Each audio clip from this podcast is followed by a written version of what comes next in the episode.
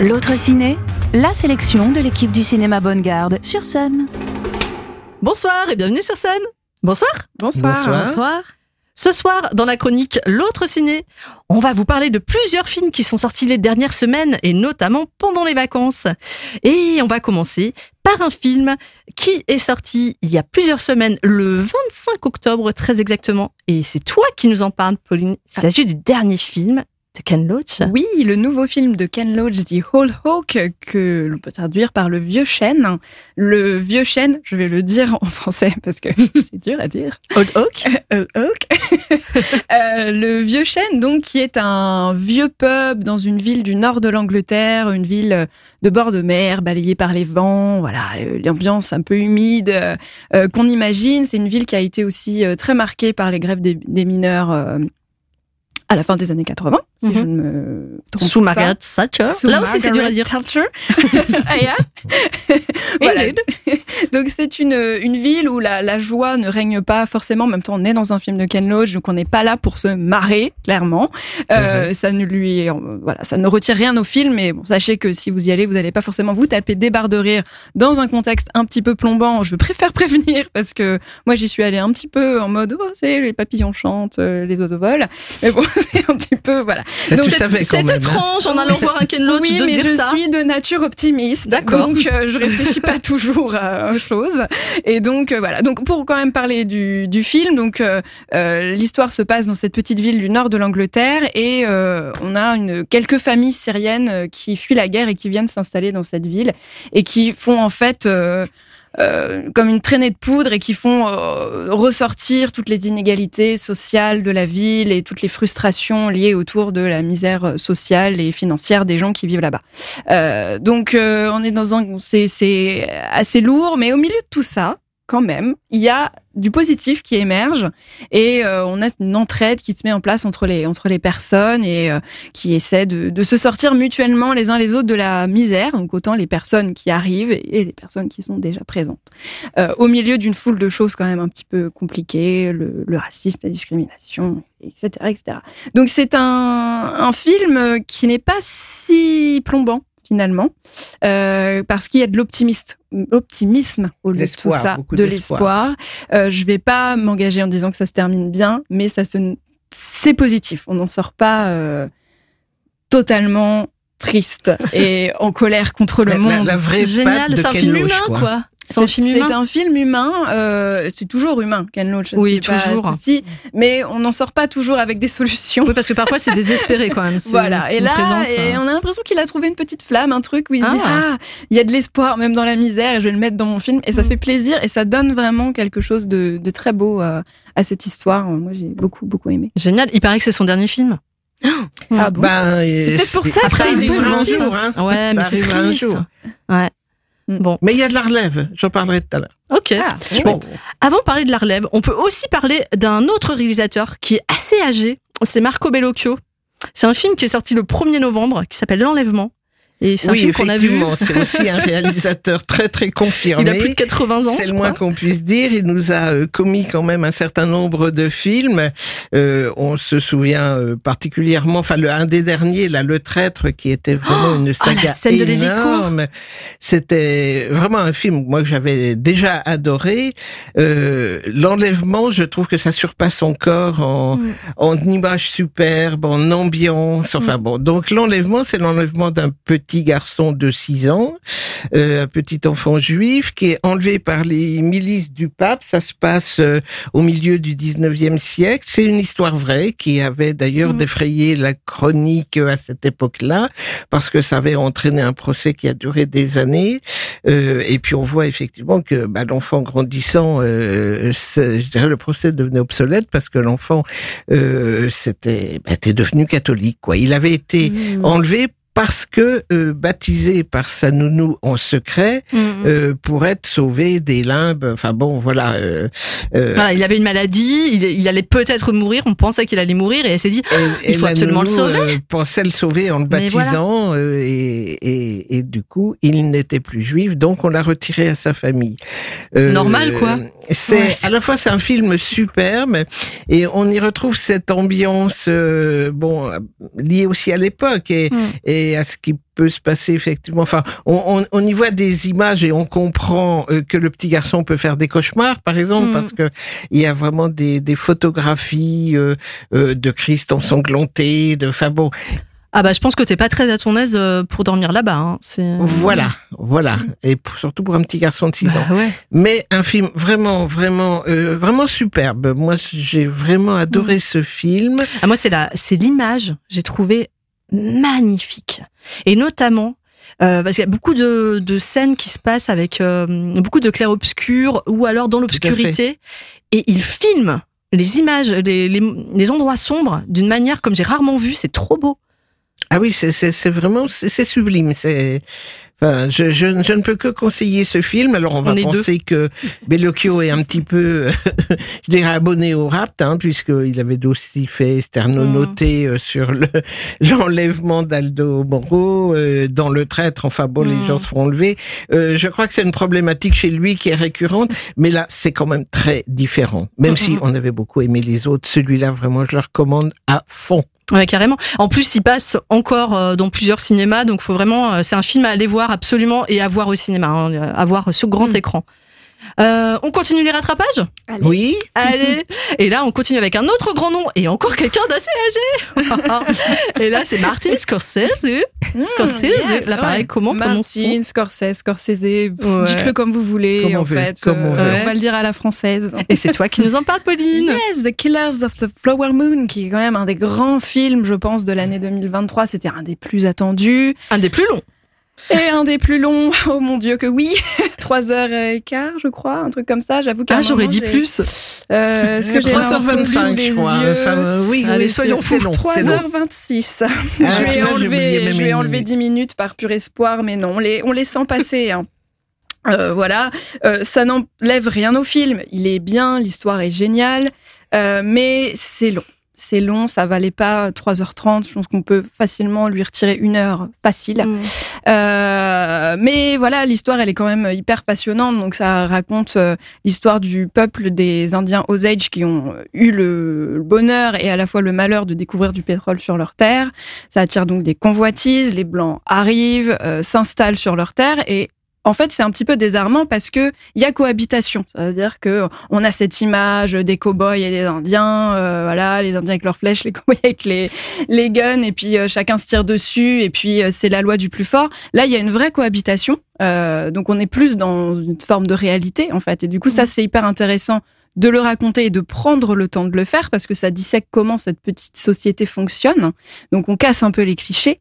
Euh, Malheureusement, euh, on n'est pas dans le monde des bisounours non plus, donc euh, on, est en, en tension parce qu'on sait qu'il y a un grain de sable là-dedans. Et, en fait, c'est une histoire qui est très sournoise parce que la, méchanceté et la, méchanceté des, personnes qui veulent le mal de ces Indiens, elle est, elle est vraiment en, en souterrain, on va dire, et elle ressort dans des moments vraiment terribles et, et vraiment sadiques. Et donc, c'est euh, une bonne dose de sadisme pendant euh, 3h30. Donc Oui. euh, il est dur, il est très dur, euh, un petit peu comme le Ken Loach. Euh, J'y suis allée un peu les mains dans les poches. Je me suis fait avoir, clairement. voilà. Tu sais, tu peux lire les synopsis avant. hein, J'aime ça te le- donnera une j'aime me idée. laisser surprendre. Ou juste regarder, est-ce que c'est un drame? Euh, Est-ce que c'est un thriller, tu vois? Oui, oui, je pourrais. Je, je le fais souvent. Je le fais quand Mais même. t'en es ressorti peut-être euh, moins positive que le Ken Loach Oui, moins positive. Ouais, ouais, ouais. Le- vraiment, la longueur du film m'a fait souffrir. Ah oui. ah oui. Et, on sentait dans la salle que c'était une souffrance. J'étais pas toute seule, ça, ça se tortille dans les sièges, les gens Mm. regardent leur téléphone. Enfin, il y a voilà. Ah oui, oui, oui, à ce Il y a des vraies longueurs. il y a des longueurs, il y a des moments où on a envie de dire, bon, allez, passe à la suite, on a compris que machin, il fait ça, quoi. Donc, euh, voilà. Mais c'est dommage parce que l'histoire, elle est vraiment passionnante. Ça aurait mérité peut-être un peu plus de rythme, donc moins de, Mm. de temps de film. Mais euh, si, si vous en avez l'envie, euh, allez-y parce que ça reste quand même. On t'avait un peu envoyé film. en éclaireur, mais euh, bon, on, on ira quand même. Bah, Oui, bah parce que c'est Je pense que sur, grand écran, ça doit quand même envoyer, non? Euh, c'est pas un film qui est spectaculaire. Ok. Il n'est pas spectaculaire. Il a ce Il est côté assez classique. spectaculaire. Ouais, assez très académique. je Ok. trouve. C'est pas Christophe. Colomb. Non, non. Mais voilà, bon, il a toujours ce côté très cinématographique parce que on est dans euh, le Grand Ouest américain et forcément Oui. on a des grands espaces, on a toute l'imagerie, un peu du western qui ressort. Donc voilà, Et, et là encore, un, un réalisateur très confirmé aussi, qui Oui. peut maîtriser. Oui, oui, voilà. Il y a de bons Et- acteurs aussi. Et de bons classique. Oui, oui, oui. le- Leonardo DiCaprio fait très peur. Voilà. Ah. C'est- bah, ça m'a vraiment fait flipper, mais pas, m'a pas mis à l'aise. Voilà. Donc euh, c'est. J'ai cru comprendre que tu l'adorais pas. Euh, je rien de spécial contre lui, mais je trouve que c'est toujours un acteur qui choisit des rôles intéressants. Mais là, il fait flipper. Je sais pas, il m'a, il m'a pas mis à Mhm. l'aise. Le perso- son personnage est génial, mais ouais, c'est. Moi, je trouve l'acteur génial. Après, je pense que le, le vrai mec dans la vie euh, se pose question. C'est pareil, pareil. Voilà. C'est un On autre dira pas sujet. plus. Ok. Ok, balle au centre. Et si on parlait d'une autre personne, si on parlait de l'abbé Pierre, Oh, une personne bien plus positive, j'ai envie de dire. différente, totalement différente. Et ça, c'est un pas un grand comique quand même. Hein Non. Ah non, je pense qu'il était pas marrant, ouais. Euh, c'est un film qui est sorti la semaine dernière, le 8 novembre. C'est toi qui nous en parles, Diane. Oui, on est allé le voir ensemble euh, en avant-première. Euh, donc c'est un film de Frédéric Tellier, du coup avec des, une, pareil, euh, de bons acteurs français. On a euh, Benjamin Laverne, du coup que moi j'avais vu dans Le Sens de la Fête. On a l'actrice euh, Emmanuelle Berco qui avait joué dans Mon Roi et Police. Et l'acteur euh, Michel Vullersmoz, désolé, que vous avez vu récemment dans Bernadette. Villermoz, c'est lui qui faisait Chirac. Voilà, c'est ça. Ça lui allait bien aussi. L'abbé Pierre, vous avez déjà dû en entendre parler. Du coup, c'est un biopic qui reprend sa vie à partir du moment où il a été, euh, où il est, enfin, justement, plutôt des années avant la guerre. J'arriverai pas à dire, mais il était jeune à ce moment-là. Il était jeune. Et on lui a dit euh, non mais t'es tout le temps malade. c'est quand il voulait être moine et on lui dit non ça. mais t'es trop t'as la santé trop fragile pour être moine en fait. Et voilà. Et Bon, du coup, après, on le voit continuer jeune. euh, voilà, sa vie. Et du coup, c'est voilà, ça commence jeune et ça fait tout le reste de sa vie. Et du coup, euh, fun fact, euh, il y a eu 7 heures de maquillage, il y a eu 9 niveaux de prothèses pour euh, justement voir évoluer l'abbé Pierre sous nos yeux. Ouais. Et d'ailleurs on a trouvé ça hyper impressionnant. hein. C'était très bien fait, franchement. c'est hyper rare de voir un vieillissement réussi au cinéma. Mhm. Et là, franchement, on y voyait que du feu, quoi. C'est ça, de Ouais, différentes bien joué. personnes. Mm. C'est ça. Donc moi j'ai bien aimé comme, euh, comme film parce que justement moi l'abbé Pierre, euh, je, enfin j'en ai vraiment entendu parler la première fois quand il est décédé. Euh, je n'avais pas vu le film euh, avec euh, Lambert Wilson qui est sorti il y a bien longtemps. Hiver 54. Voilà, et ben du coup dans le film L'abbé Pierre, une vie de combat, on a cet euh, événement assez euh, important et, et l'après aussi. Et du coup, donc euh, voilà, moi j'ai bien aimé, je trouve ça intéressant. C'était un biopic assez classique. Euh, apparemment, il y a une grosse participation de la Fondation Abbé Pierre pour euh, tout ce qui est recherche, information un peu plus précise. Voilà, donc je trouve que c'était un bon film. Bah, ça fait écho, c'est ce qu'on disait, ça fait écho à la société d'aujourd'hui Oui. et bah voilà, toutes ces personnes qui sont à la rue, euh, qui n'ont pas de quoi se nourrir, de quoi, de quoi avoir des vêtements, etc.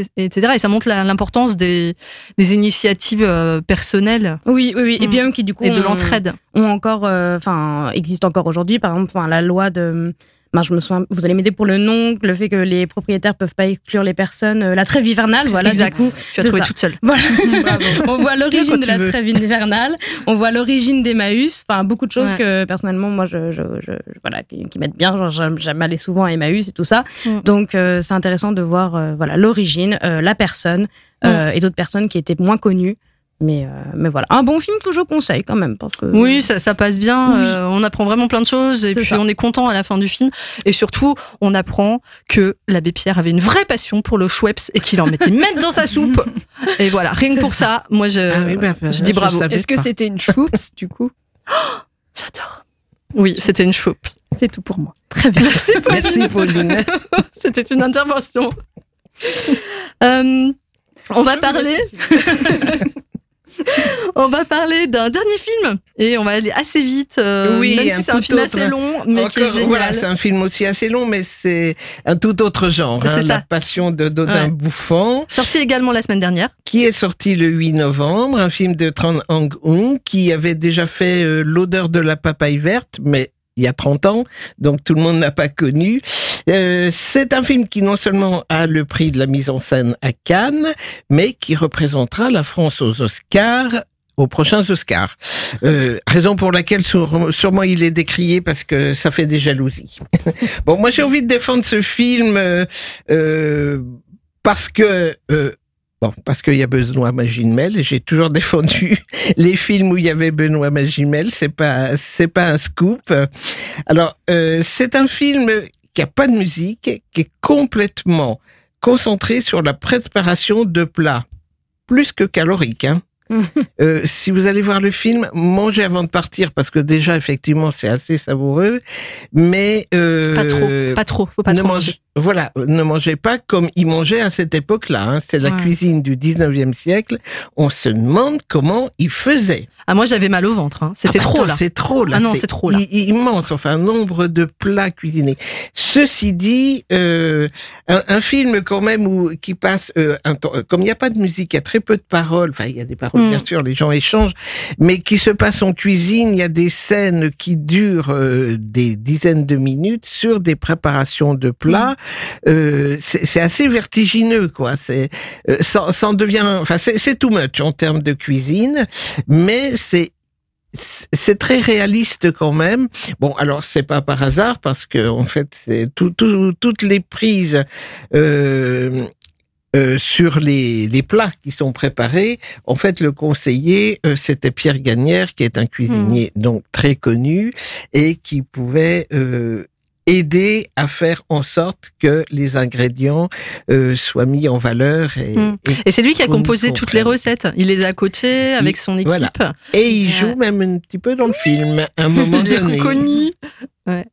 Donc euh, voilà, c'est un film qui est qui est inspiré d'un roman d'ailleurs, un roman du 18e, 19e siècle, enfin euh, d'un je dirais d'un d'un auteur que je ne connaissais pas, qui a vécu à la fin du, du 18e, au début du 19e, mais qui avait donc fait un roman sur le célèbre cuisinier Briand, Bria Savarin. Donc, euh, allez voir le film, je l'ai adoré, mais mangez avant de partir. Pas trop. Pour moi, ce serait mon conseil supplémentaire, ne pas trop manger. Voilà. On se fait mais pas oui. une raclette avant d'y aller, quoi. mais il faut manger Mais parce que après. sinon vous allez sortir. Enfin, C'est tout pour aujourd'hui? Ouais, c'est tout plein de films du coup à voir, à rattraper au cinéma. Et on vous donne rendez-vous la semaine prochaine.